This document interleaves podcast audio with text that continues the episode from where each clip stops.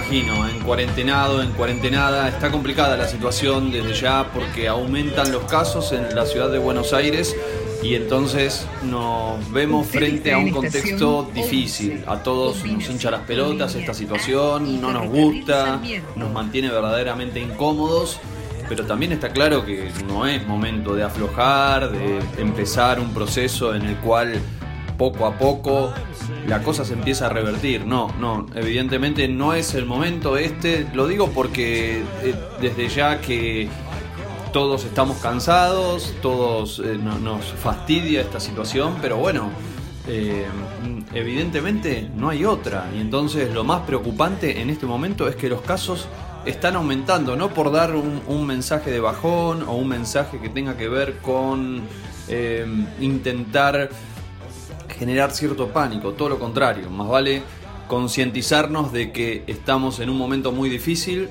en el peor momento desde que empezó todo esto, y que frente a esa situación hay que reforzar el compromiso para, para quedarse, para quedarse en casa, no, no, no queda otra. Eh, y en ese sentido también me, parece que es eh, importante referirse a lo que son las expresiones que rechazan la cuarentena, que digo, a pesar de ya la experiencia más que evidente en todo el mundo, porque fíjense, si solo lo mirás desde el punto de vista de ganar guita o de la productividad o de, o de que no te afecte todo esto que desde ya nos está afectando a todos y es preocupante. Aquí nos encargamos de mostrar la realidad permanente de aquellos vendedores que viven del día a día y que si no, si no salen a la calle no pueden, no tienen ingresos. Está clarísimo que eso es una, gran preocupación, pero más allá de esa circunstancia, eh, aquellos lugares en los cuales fueron más flexibles con las cuarentenas o que directamente no lo hicieron o que tuvieron la, teoría de, eh, del rebaño para eh, intentar curarse, evidentemente tampoco funcionó. Es más, tienen muchísimos más muertos, muchísimos más contagiados y además la economía se vio más afectada aún que aquí. Entonces, ¿por qué? Porque sus trabajadores de, los trabajadores de esos países salen a laburar, van a una fábrica, van a un lugar y si el virus está dando vueltas, se enferman. Y si se enferman no pueden ir a trabajar y entonces igualmente se termina afectando la economía. ¿Se entiende? No, hay mucha vuelta que darle al asunto. Es bastante sencillo a pesar de que esté en discusión a nivel mundial. Lo digo con un poco de enojo porque el domingo pasado observamos a esos nenes aburridos a los cuales se les acabó el ancho de banda de papá y salieron a a protestar, a reclamar, a decir eh, teorías absurdas entre los liberales, liberalistas y los nazis que se cruzaban entre ellos, eh, con un colega de, C5N que para mí, para mi gusto, demasiado expuesto, que lo digo, habrá sido voluntad de él, habrá sido también orden de, quienes le dijeron que vaya a hacer ese trabajo. Me parece demasiada exposición, desde la agresión física hasta desde ya la posibilidad de, contagios con personas que, este, digo, porque ni siquiera son, ni siquiera es Luz Mary con la que conversamos la semana pasada y que hoy también la vamos a escuchar, que si sale a reclamar, yo, yo estoy en desacuerdo, me parece mal y se lo discutiría, pero digo, el punto de partida es distinto y hasta puedo entender eso, puedo no estar de acuerdo, pero puedo entender y se puede establecer otro diálogo. Pero estos nenes, ¿qué necesidad tienen? ¿Se entiende?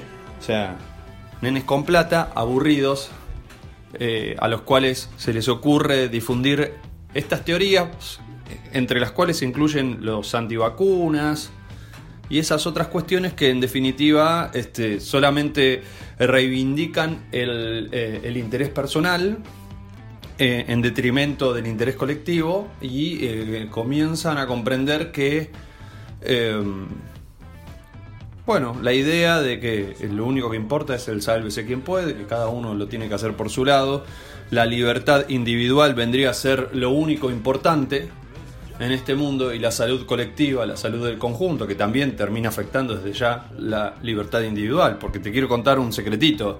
Si te enfermas y te morís, no tenés más libertad. Eh, tan sencillo como eso.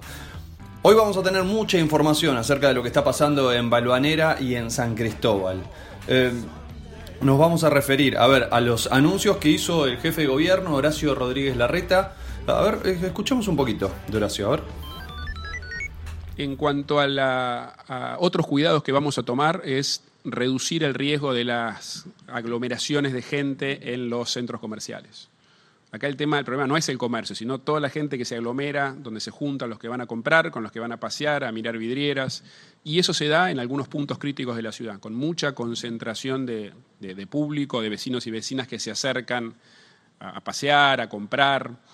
Entonces, vamos a restringir la actividad comercial en los centros de mayor concentración.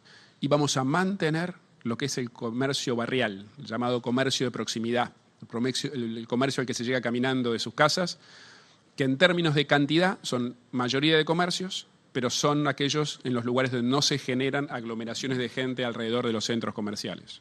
O sea, lo que estamos buscando es reducir el riesgo de contagio a través de reducir el riesgo de que la gente se junte unos con otros. El cierre de los comercios, por supuesto que afecta a la avenida Jujuy, afecta a los alrededores de Once.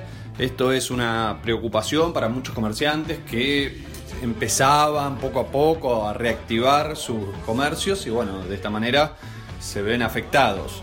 Em, también es muy importante la actividad que se está llevando adelante con el operativo Detectar y la búsqueda temprana que se está llevando en, en 11 eh, y en los alrededores de Balvanera. Es muy interesante y es un trabajo, una, gestión que llevó adelante el Comité Solidario de Emergencia de la Comuna 3 en conjunto con los trabajadores del Hospital Ramos Mejía, sobre los cuales también vamos a, conversar porque se confirmaron 14 casos eh, y bueno, están, están golpeados los empleados de, del Hospital Ramos Mejía, los enfermeros, camilleros, médicos, nos vamos a referir a ellos y vamos a escuchar algunas voces que se manifestaron acerca de lo que está ocurriendo en este momento en el centro de salud pública más importante que tiene la comuna. También, eh, como te decía hace un ratito, eh, vamos a escuchar un poco más de la charla que tuvimos con Luz Mary, eh, Luz Mary Villanueva Dios, ella es referente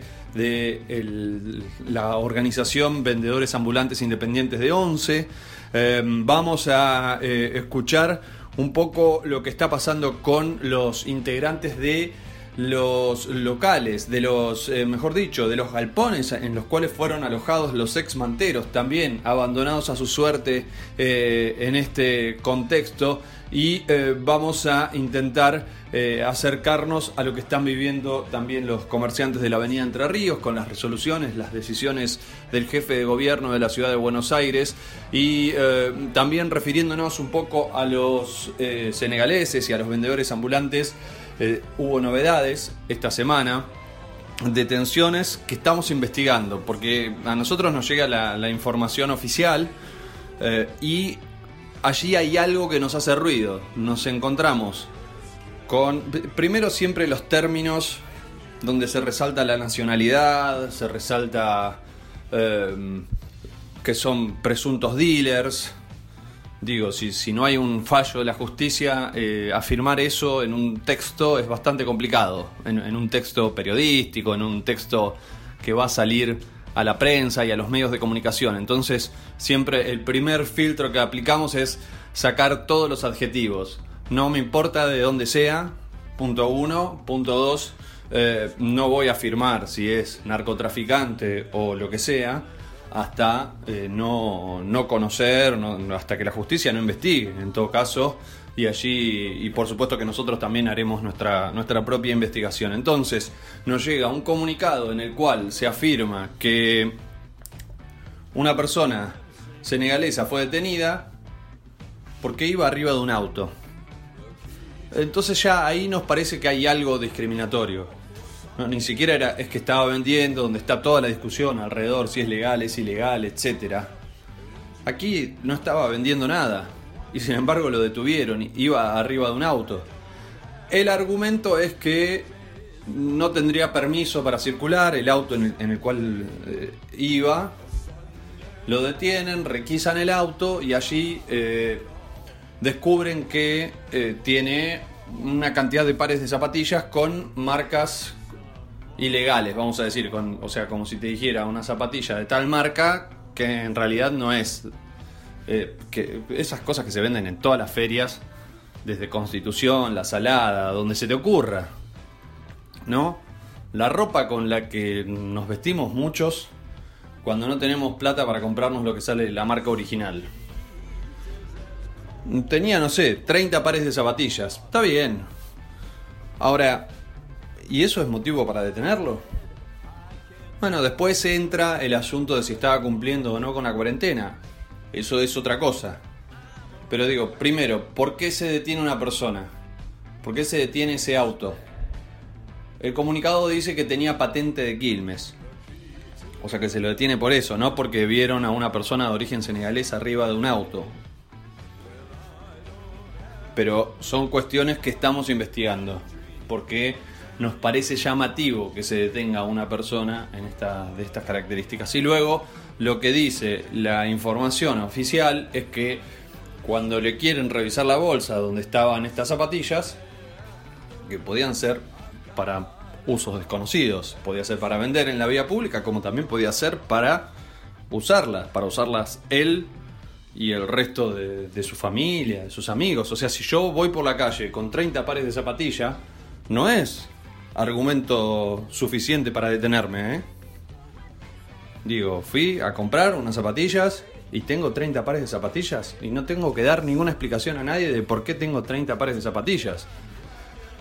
Es tan sencillo como eso. Supuestamente a partir de eso hay una agresión de esta persona. Entonces allí se empiezan a juntar varios delitos. El delito de marcas, que es un delito federal, el delito de resistencia a la autoridad, porque supuestamente agredió a un efectivo de la policía, y el delito de eh, desobediencia por no cumplir con la cuarentena. Además de que se le hace una infracción al dueño del auto, porque era un, o un remis, un taxi, no me acuerdo. Eh, entonces, bueno, esto, esto es periodismo, amigos, amigas, amigues. Es eh, preguntarnos el por qué. El porqué de las cosas. No es que te cuento la información, qué dice uno, qué dice el otro y listo, sino tratar de entender el porqué. Primero, cómo fueron los hechos. Segundo, por qué ocurrió eso. Eh, y desde ya, lo que se deriva de cada uno de los subhechos, ¿no? Porque, la, por supuesto, la agresión, la violencia, nunca la justificamos, pero también queremos entender cuál es el origen, qué es lo que pasó, si, si efectivamente hubo golpes de esta persona, por qué fue. Otra vez, el por qué. ¿No?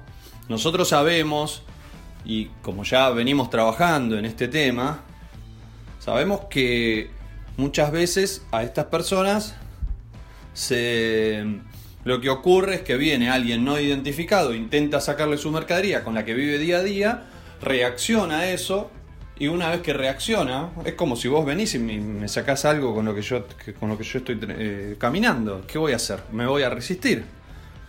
Yo voy a tratar de que no me saques la bolsa que tengo encima. Cuando ocurre todo esto se identifican, resulta que son inspectores y entonces allí comienza una acción de detenerlo y de hacerle eh, una causa judicial por resistencia. Pero claro, ese inspector nunca se, identificó como tal. Es como una suerte de trampa la que se lleva adelante. Eh, entonces, no conozco exactamente, no conocemos aún cómo fue este hecho, pero digo, se enmarca en ese contexto, en esta cuestión de preguntarnos los por qué. Una acción tan fundamental en, un contexto de tanta desinformación que abunda, de tanta noticia malintencionada, tanta imagen que se traspola desde otros territorios para tratar de confundirnos. Amigues, vamos a arrancar, abran paso con la música que elige mi amigo Reinaldo como siempre y luego nos metemos de lleno con toda la información. Bueno, ¿cómo están? ¿Cómo andan frente a esta situación? aquí, este, pasándola, pasándola. No, no tan bien, pero bueno, ahí. Eh, vos sabés que ahora para nosotros está todo complicado porque nosotros somos vendedores de la vía pública y lamentablemente por ahora eh, no podemos ejercer nuestro trabajo debido a la cuarentena. Ella es Luzmeri Villanueva Dios, dirigenta de Vendedores Ambulantes Independientes de ONCE. Conversamos la semana pasada y continuamos escuchando parte de lo que nos dejó su testimonio. En esta oportunidad tiene que ver con lo que están organizando para tratar de afrontar esta situación en el marco de la implementación de un comedor. Y si no fuera por la ayuda que estamos recibiendo por el MTE, por el eh, por medio del, de la UTED, bueno, que antes era la CT, ¿no? Y ahora es la UTED. Y ellos, eh, medianamente, de acuerdo a la mercadería que van recibiendo, nos van dando, que es poca igual, porque a nosotros nos ayudarán con unos, unos 70 bolsones de mercadería y los vendedores somos casi 400. Entonces nosotros lo que hacemos es, cada vez que recibimos, vamos dando de acuerdo como va entrando y al compañero que más lo necesita y así mayormente ayudamos a, los compañeros que son de mayor edad y nada, nada, le estamos pasando realmente mal. Y es triste que eh, nosotros estamos igual mandando petitorios y todo eso como para que se aumente la mercadería, para poder dar en totalidad a todos los compañeros la mercadería, pero bueno, lamentablemente por ahora no tenemos respuesta. Luz Mary llegó a la Argentina hace muchos años desde Perú. Aquí construyó su vida, ayudó a su familia también pero ahora las cosas parecen revertirse. En el caso mío, mis hermanos, bueno, me están dando una mano de, desde el Perú, porque bueno, yo tengo una hermana que está dentro de lo que cabe, ella está dentro de la política, mi hermana es alcalde dentro de la política y bueno, ella nunca dejó de trabajar, así que bueno, ahora inclusive a ella le toca un momento crítico en este momento que bueno, que ella por ser ya una autoridad tiene que estar, ser la cabeza, eh, tiene que estar sí o sí en la calle. ¿Y ella te envía dinero? Ella me está ayudando económicamente. Ella es la que me está ayudando, me manda. Bueno, antes no se podía. Recién hace la semana pasada se, se abrieron las agencias y bueno, ahí me mandó un, una pequeña ayuda porque Para poder... yo tengo ocho niños. Es al revés de lo que ha ocurrido en otras épocas, ¿no? Donde las personas que venían de afuera... En otras épocas era yo la que ayudaba a mi madre, yo siempre le mandaba a mi madre cuando cuando estaba estaba ella ya. Y ahora bueno ahora es el contrario. Ahora imagínate estoy preparándole a mis hijos unas unas lentejas pero bueno es lo que nos toca es comida nosotros lo que sea. Es más ahora estoy pensando en en nunca elaboré el pan ahora estoy pensando en, en, elaborarlo yo misma porque acá nosotros para el desayuno sí o sí compramos pan todos los días son 100 pesos de pan. Sí entonces, no los, no los hay. ¿Y lo querés producir vos ahora? Y ahora quiero, claro, quiero aprender. Ahora estoy entrando a las páginas de, de internet para ver cómo puedo hacer para yo misma prepararlo. Mm. Así que estamos, estamos todos así, en realidad. Todos así. Obvio que algunas personas siguen trabajando, han tenido la suerte de que dentro de todo este sistema que estamos pasando siguen trabajando, siguen generando, aún en contra también de que ellos puedan contagiarse, ¿no? Porque este es un virus, un virus que no lo puedes ver, ¿no sabes? Es un virus invisible. Estamos frente a un gigante invisible. Y eso es más, más jodido todo. Mm. Nos hace vulnerables a todos, así que hay que cuidarse nada más. Luz Mary nos contaba que hay personas que no cobraron el ingreso federal de emergencia, no pueden salir a vender porque está prohibido, y ni siquiera pueden recibir los bolsones de comida que están organizando en los comedores que llevan adelante junto a la Unión de Trabajadores de la Economía Popular. La pregunta es, ¿qué pasa con esas personas que no tienen ningún tipo de ayuda? Los compañeras, algunas tienen los hijos que están dentro de lo que es este la época escolar y están recibiendo alguna la canasta de, eh, de los víveres cada 10 días eh, y se la van arreglando, se la van arreglando. Hay, hay compañeras que han habido, ha habido casos de que no han tenido ni siquiera para comer y nosotros de la organización hemos visto con todos los compañeros, el que tenía un poquito más, tratar de ayudar a esa persona y tratar de llevárselo hasta su casa. ¿Ustedes como organización definieron hacer algo frente a esto? Sí, sí, ahora estamos haciendo, estamos organizando por medio de de, la defensoría, que es Fabi, que siempre nos estuvo ayudando, él con, dice que nos siempre él venía cuando cuando era el tema que nos, a nosotros nos averían o teníamos que hacer alguna denuncia, bueno, siempre ellos estuvieron ahí. Y con ellos, bueno, ellos hace, hoy justo tengo una reunión con ellos, eh, virtual, ¿no? y bueno, es un proyecto que nos está, nos está diciendo como para poder hacerlo. Luzmeri Villanueva Dios, ella es representante de vendedores ambulantes independientes de Once, Bayo. Vamos a hacer un matecito, a relajarnos un poco, escuchar música y en un ratito vamos a escuchar mucho más de esta charla que mantuvimos con ella.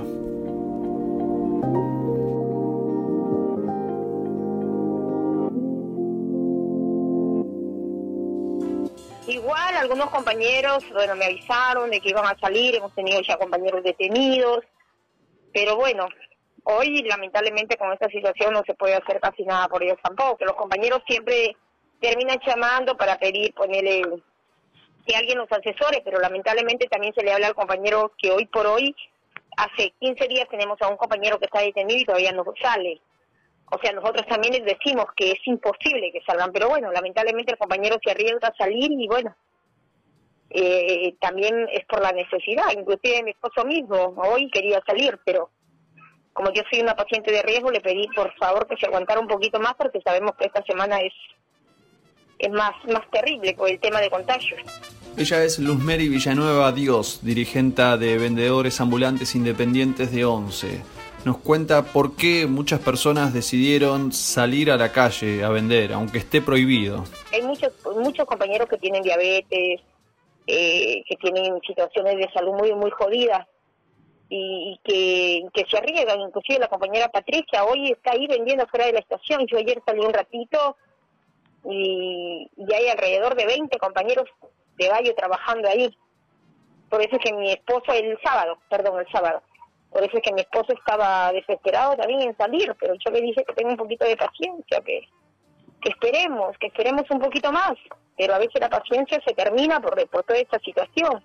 Algunos salen porque la necesidad ya eh, los obliga, porque si no que muere del coronavirus, se muere de hambre.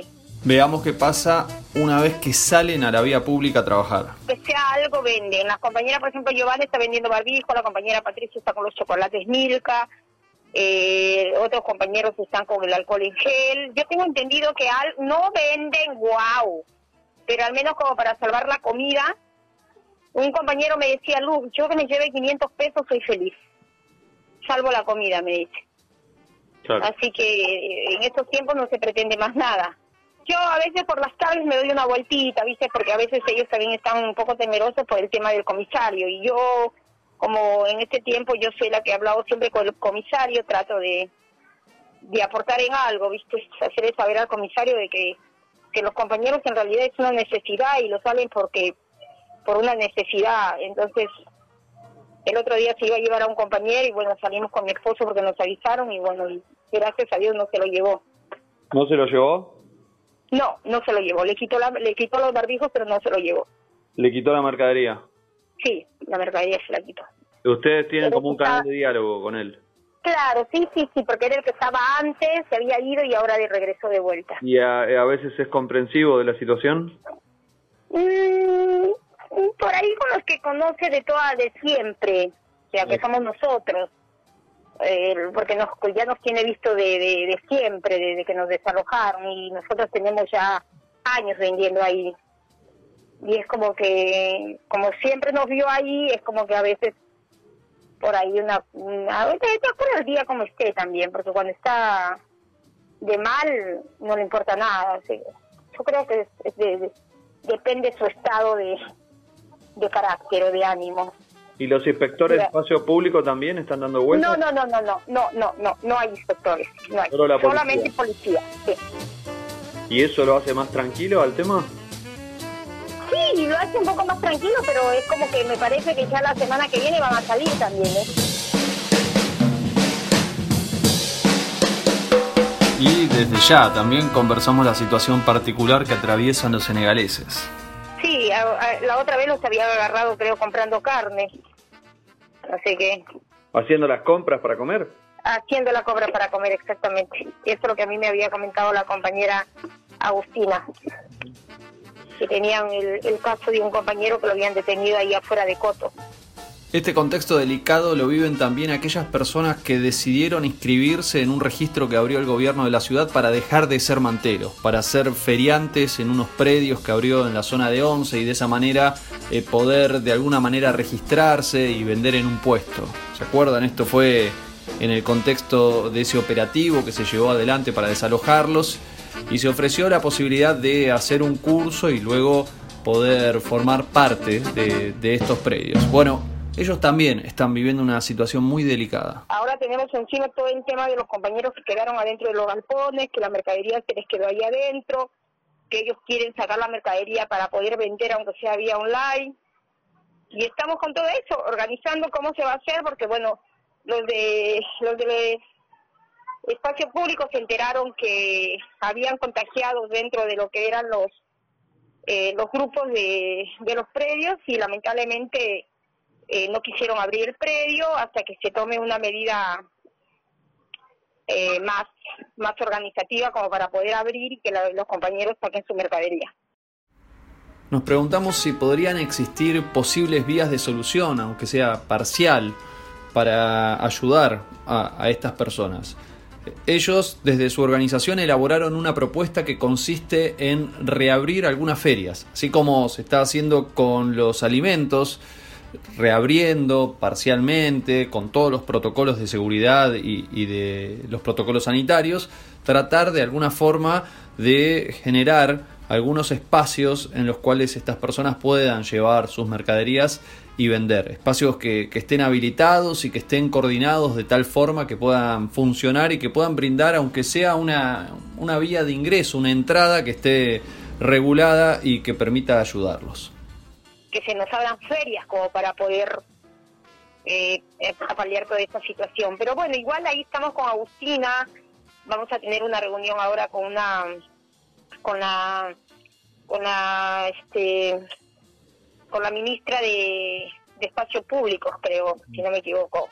Sí. Ella está tratando de, de conseguir esa reunión que había quedado pendiente cuando cuando llegó todo este tema de la cuarentena, porque teníamos el problema también de la compañera Beatriz cuando la cuando la mataron y bueno, y ella nos había dado una reunión que no se llegó a, a concretar. A concretar. La reunión justamente es para eso, como para poder, como ya están habilitadas las ferias, no sé si tú sabrás que eh, están habilitadas o las ferias. Las ferias de alimentos.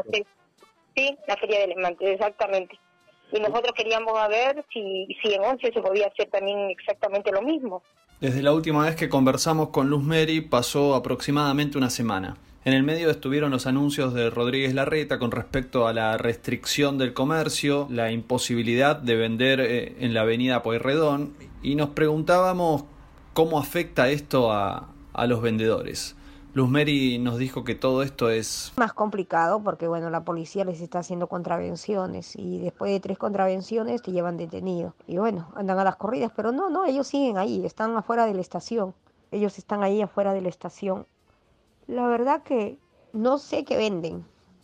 La verdad que no sé qué venden. Pero ella me dice, Luz, no, no sé qué decirte ahora. Aunque sea que me lleve para comprar mi pan a la mañana, no sé. La verdad que es absurdo lo que se está viviendo. Estas personas salen a la calle porque se los pide su estómago y el de sus familiares, no por una cuestión política, ideológica. Es una necesidad que tienen extrema. Entienden que si no hacen eso, empiezan a pasar hambre. Directamente, ya lo están pasando, de hecho. Digo para entender las diferencias con respecto a lo que implica la cuarentena y a la, al enojo. Fíjense que hay contradicciones entre ellos que tratan de, de convencerlos de que no lo hagan, pero al mismo tiempo hay una necesidad. No reciben, no pueden vender, no reciben eh, el ingreso familiar de emergencia y en muchos casos tampoco pueden recibir, porque no alcanza los alimentos que otorgan los comedores, no pueden recibir tampoco comida.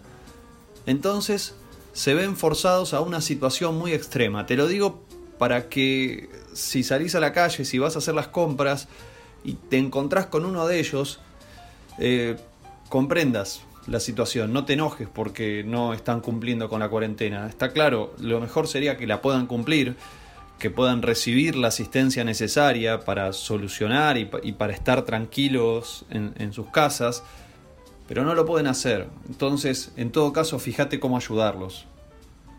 fíjate en qué circunstancia estás. Hablales, conversá con ellos, preguntales qué sienten, qué están pasando, qué, en qué condiciones se encuentran. Eso es lo que buscamos aportar con, con este informe.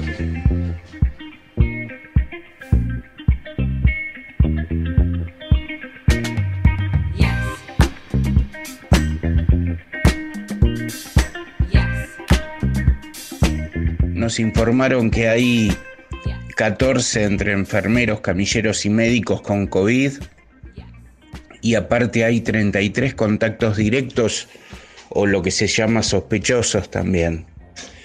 Y toda esta gente tiene, tiene familia. Vos imaginate que acá estamos perdiendo eh, casi 50 trabajadores del Ramos Mejía. Eh, y, siempre faltó personal. Eh, ahora mucho más. Esa voz ya la conoces, él es Alberto Aguilera, representante de la red de vecinos Manzana 66. Nos cuenta una situación muy particular del Hospital Ramos Mejía. En relación a eso, eh, están iniciando una campaña muy concreta de apoyo a los trabajadores, a los enfermeros, a los camilleros, a las personas que hoy están en la primera línea de batalla contra la pandemia. Hola Martín, buenos días.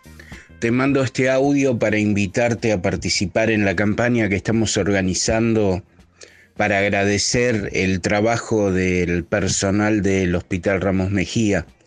Eh, por supuesto que lo extendemos a todos los hospitales, pero este es el que más nos, nos está preocupando porque hubo contagios en el personal, en los médicos, y mm, aparte hay personal aislado sospechosos. Si antes teníamos faltante en algunos cargos, imagínate ahora que encima se están enfermando. Entonces, este, les estamos pidiendo a todas las instituciones del barrio que graben un video en apoyo al personal del Hospital Ramos Mejía.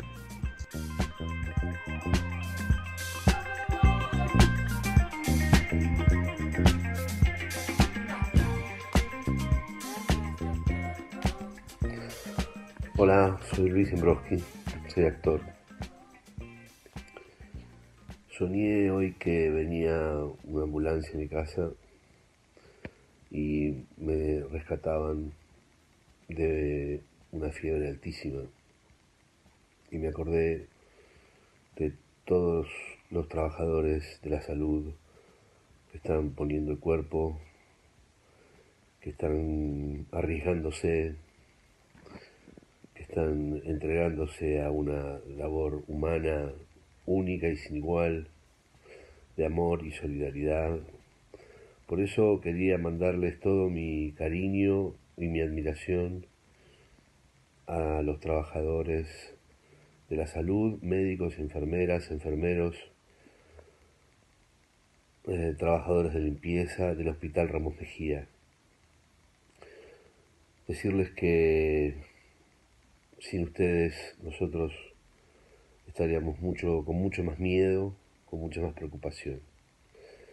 Así que fuerza, sé que se están contagiando, sé que están arriesgándose, pero bueno, eh, algunos tienen que estar en el frente de batalla y por suerte están ustedes, sabedores, sanadores y entregando su conocimiento y su amor. Así que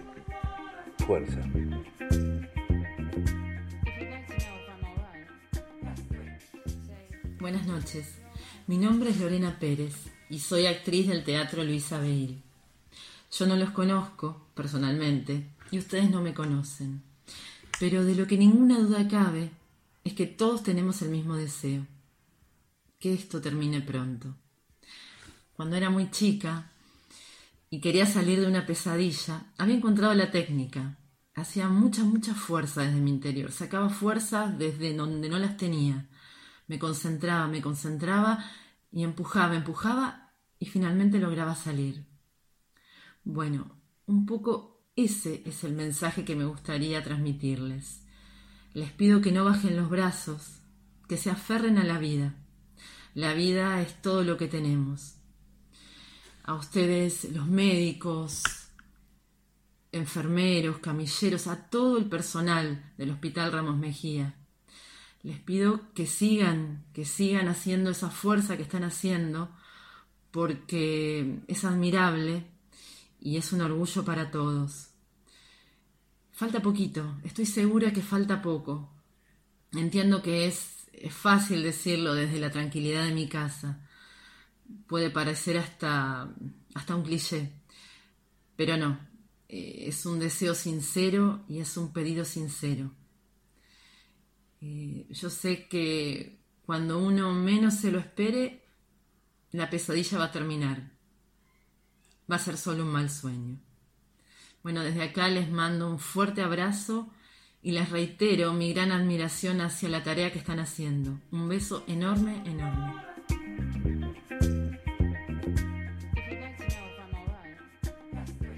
Rubén Hernández Miranda, actor, director, director del Teatro Luisa Beil y quiero mandarle un fuerte abrazo y todo mi agradecimiento a los médicos, enfermeros, camilleros y personal del querido Hospital Ramos Mejía, que están haciendo un trabajo inconmensurable. Muchas gracias por lo que están haciendo en nombre de, de toda la comunidad del Teatro Luisa Beil y de todos los vecinos del barrio. Realmente, este, gracias. Todas las bendiciones y todo nuestro fuerte abrazo y nuestra admiración para que sigan adelante. Estamos con ustedes.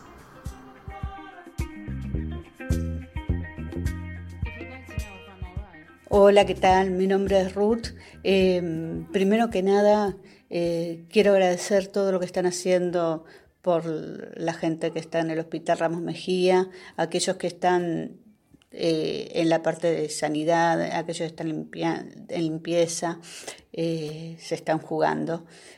por eso mismo les agradecemos y les quiero mandar un abrazo enorme y quiero mandarles mucha, mucha fuerza.